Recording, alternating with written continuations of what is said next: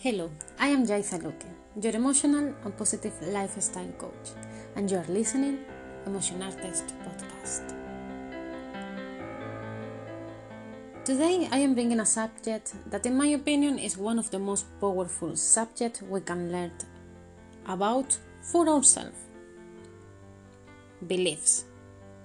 Most of the biggest event or conflict in our history were caused by people with different beliefs wars against religions, races against other races, even people from the same country killing each other for not thinking the same way.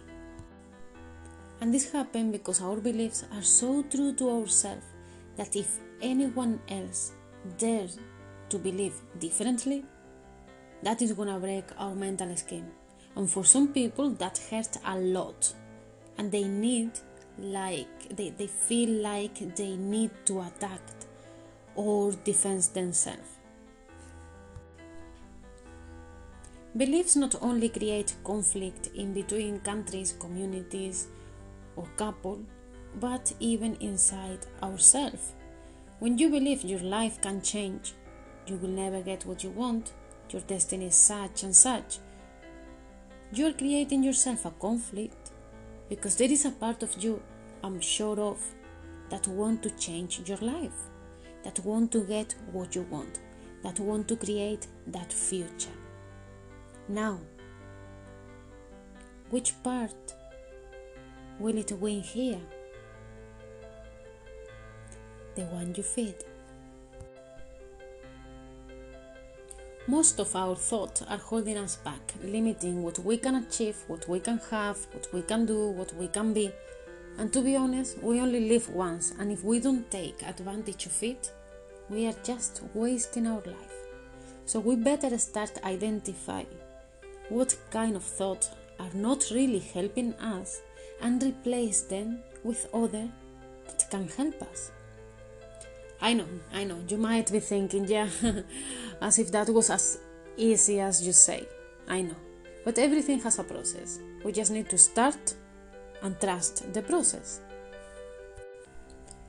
So, to start identifying these beliefs, we need to focus on what excuses we make daily to ourselves in order to avoid doing, having, or being what we want to do, to have, or to be.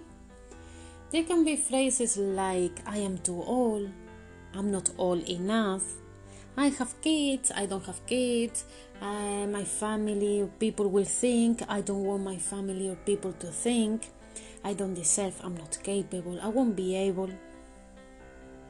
Blah, blah, blah. Those kind of thoughts.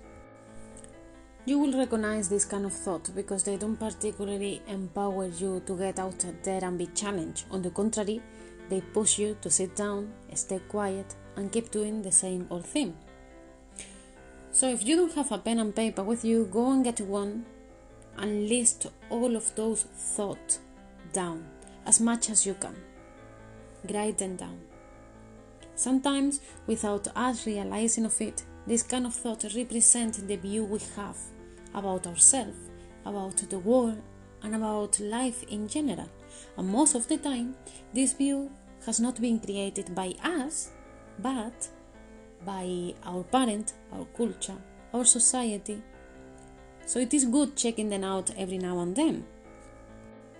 These thoughts are just excuses to keep us doing the same, to not get out of our comfort zone and live the consequence of getting out there, which 90% of the time and 90% or 100% of I will say of my clients when they get out there the consequences are always positive. The consequences are getting out, getting what they want, is pushing their limit, is realizing how worthy and incredible they and you can be. Is learning about yourself and start living more fulfilling. Now, we need to start, even if it is little by little, but we need to start. So, once you have a good list of thoughts that disempower you and hold you back to move forward, notice how every single one of them makes you feel. Take your time to do this. Probably you will find out that they make you lack motivation, have low energy, be sad, feel disempowered, hopeless, that it doesn't feel nice, does it? It definitely doesn't make you look at life brightly. So, in that moment, when you feel like that, I want you to doubt. Doubt what you are believing. Because I'm afraid to tell you that not everything you believe is true. So be careful to what you pay attention in your mind because there is a lot of rubbish to clean. You can destroy the information you already have in your brain, but you can replace it. This is why you can simply start by doubting. Have a debate with yourself.